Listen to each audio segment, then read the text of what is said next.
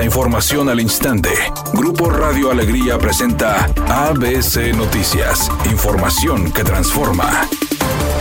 ¿Qué tal? Muy buenas tardes, esta es la información. El secretario general de Gobierno, Javier Navarro Velasco, acudió a la Comisión Estatal de los Derechos Humanos a denunciar a los diputados del PRI y el PAN, así como a una diputada independiente, además del fiscal anticorrupción Javier de la Garza y Garza. El funcionario detalló que tomó esta acción ante la votación para su desafuero, realizado por los diputados al considerar que dentro de ese proceso tuvieron claras violaciones a sus derechos humanos. Ante este panorama, dijo confiar en que la comisión realice las investigaciones correspondientes, así como la entrega de recomendaciones para los presuntos responsables de violentar sus derechos. Por ello, Javier Navarro indicó que seguirá en su puesto, a pesar de los distintos intentos de varios de sus detractores, al enfatizar que el gobernador Samuel García es la única persona que puede decidir sobre su futuro en la administración estatal.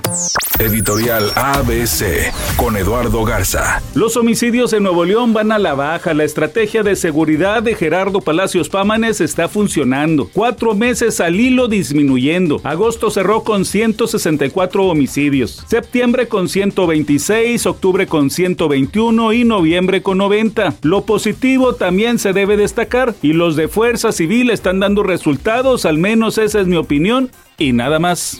ABC Deportes informa. Una noticia triste dentro de la NFL. Falleció Franco Harris, corredor del equipo Los Acereros de Pittsburgh en los 70s. Aquel de la Inmaculada Recepción, que por cierto se van a cumplir 50 años de aquella gran jugada contra el equipo de los Raiders. Además de eso, acababa de ser inducido al anillo de honor del estadio de los Acereros de Pittsburgh. 72 años de edad. Tristes adelante en el camino. Uno de los mejores corredores en la franquicia de Pittsburgh, Franco Harris. Descanse en paz. Lucía Méndez ya advirtió, le dijo a Silvia Pasquel, a Lorena Herrera y a Laura Zapata que si vuelven a hablar mal de ella las va a demandar. Como respuesta, tanto Lorena como Laura e incluso Silvia dijeron que les tiene sin cuidado lo que la Méndez diga, que ellas son libres de expresar lo que mejor les convenga o les parezca, que si a Lucía no le parece, pues que actúe en consecuencia.